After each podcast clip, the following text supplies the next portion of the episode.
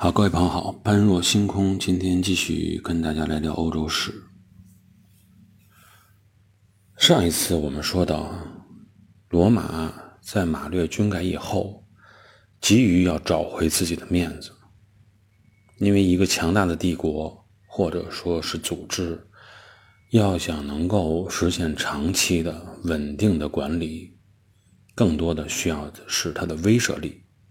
而不是每天。常常都去使用武力，所以面子对于威慑力的维护是非常之重要的。如果面子被戳破，又没有机会找回来的话，那么今后呢，敢于向你挑战的人会越来越多。所以，对于罗马帝国来说，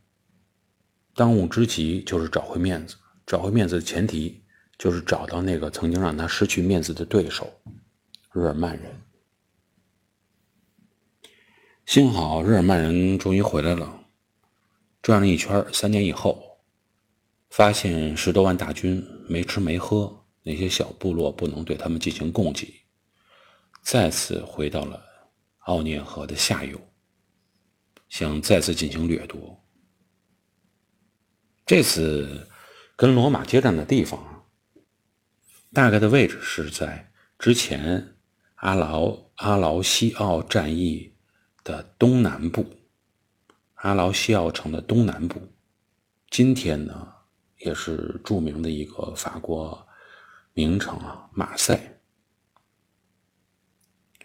呃，当时希腊控制的这一块地方，希腊控制的时期，这块地方的名字叫马西利亚，我们也曾经说过，就是今天法国所控制的。啊，在法国境内的马赛，罗马呢也是曾经在公元的一百一十八年的时候，在马西利亚这块建立了自己的一个行省，叫纳庞高卢啊，也是罗马在阿尔卑斯山脉以外所建立的第一个行省，这是后话。今天呢，这片地方就是属于法国的土地，它这块地方呢是被罗纳河一分为二，西部。称之为朗格多克，东部是一个著名的，我们很多这个旅行的爱旅行的朋友，特别是这种啊比较喜欢小资情调的朋友，愿意去的一个地方，就叫普罗旺斯。在法国呢，对东部称之为普罗旺斯大区。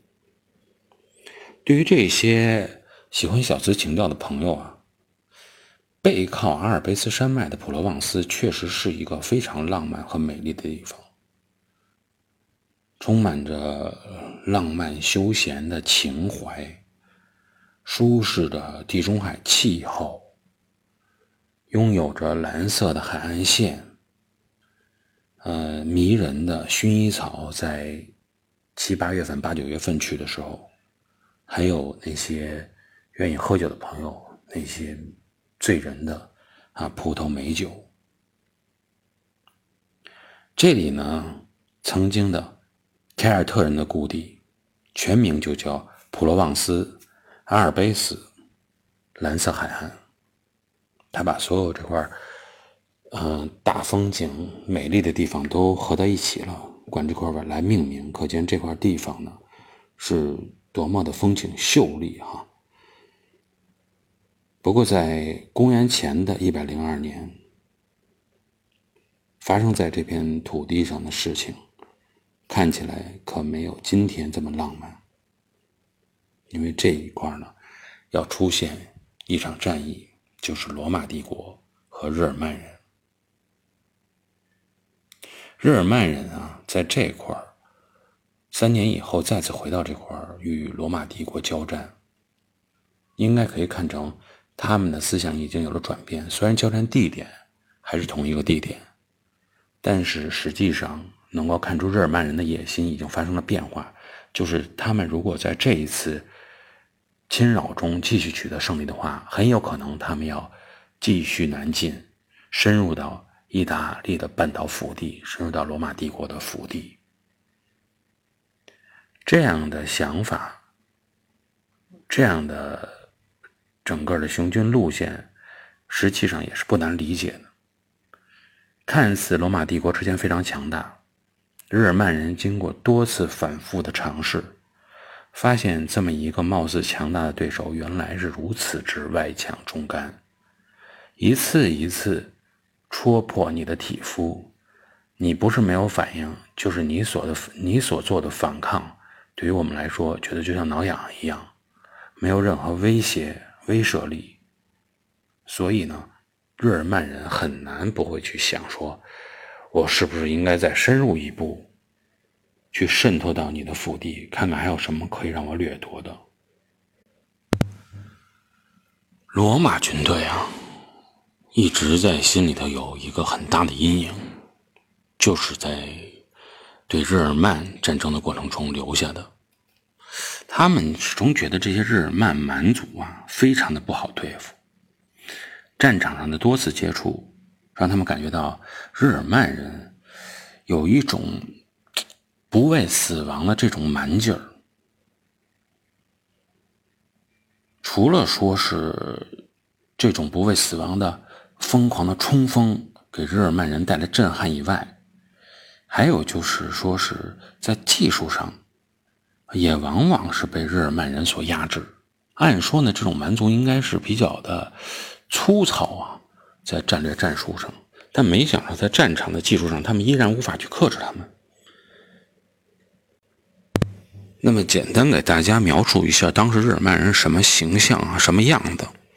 全身护甲包裹的非常结实，青铜盔甲防护，身高马大，平均的个头要比罗马人高出一个头左右。冲锋的时候非常的疯狂，而且他们采取的是一种什么样的战术？类似于咱们看起来比较蠢的一种叫做，嗯，所谓的连环马。大家在古代看到古代的战争中都看过啊，把马连在一起冲锋。他们不叫连环马，叫连环人，就是把数名战士用绳索连到一起，组成一个小队一起冲锋。虽然整体上看啊。类似于这种东西没什么阵型，跑过来比较可笑。但实际上，在那个冷兵器时代，不怕死的几个人捆在一起，啊，金龟铁、金光铁甲的向你冲过来以后，确实是感觉非常具有冲击力。这种心理上的恐慌，在罗马人的心中留下的阴影，是这一次马略军改需要克服掉的。就是不断不断，我要是在技术上啊解决我们需要解决的问题，在体制上进行改革，解决需要解决的问题。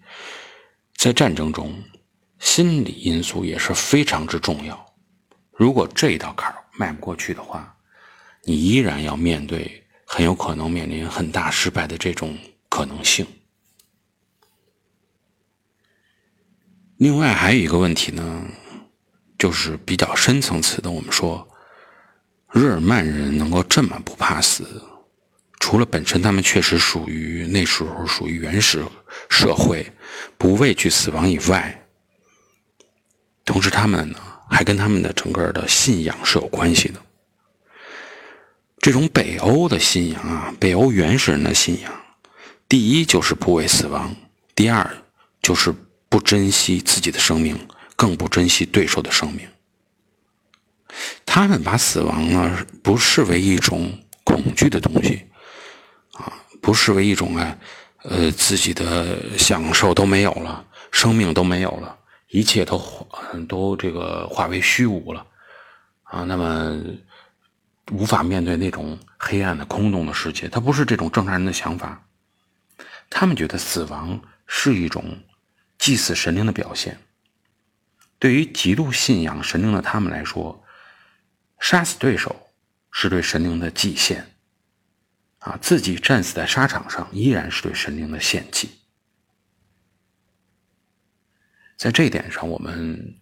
再看，比如说一些大片的时候，包括很多朋友都愿意看的《权力的游戏》里也能看到啊，那些北方来的幽灵。当面对死亡的时候，脸上是毫无表情的，只知道一味的冲锋陷阵。而真正防守他们的这些部族，才知道什么叫死亡，什么叫感情，什么叫人性。那么，当一个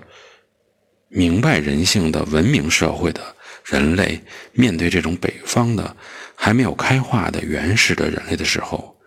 你在战场上的实力高下就能够很快的体现出来。那么，究竟至于北欧，特别是日耳曼，他们当时到底是信奉什么样的神灵？这些神灵有什么样的特点？我们在日常生活中啊，是不是还能涉及到与这些神灵有关的一些呃吉祥物啊、幸运物啊？我们在下期节目中跟大家继续来探讨。感谢各位的收听，我们下期节目再见。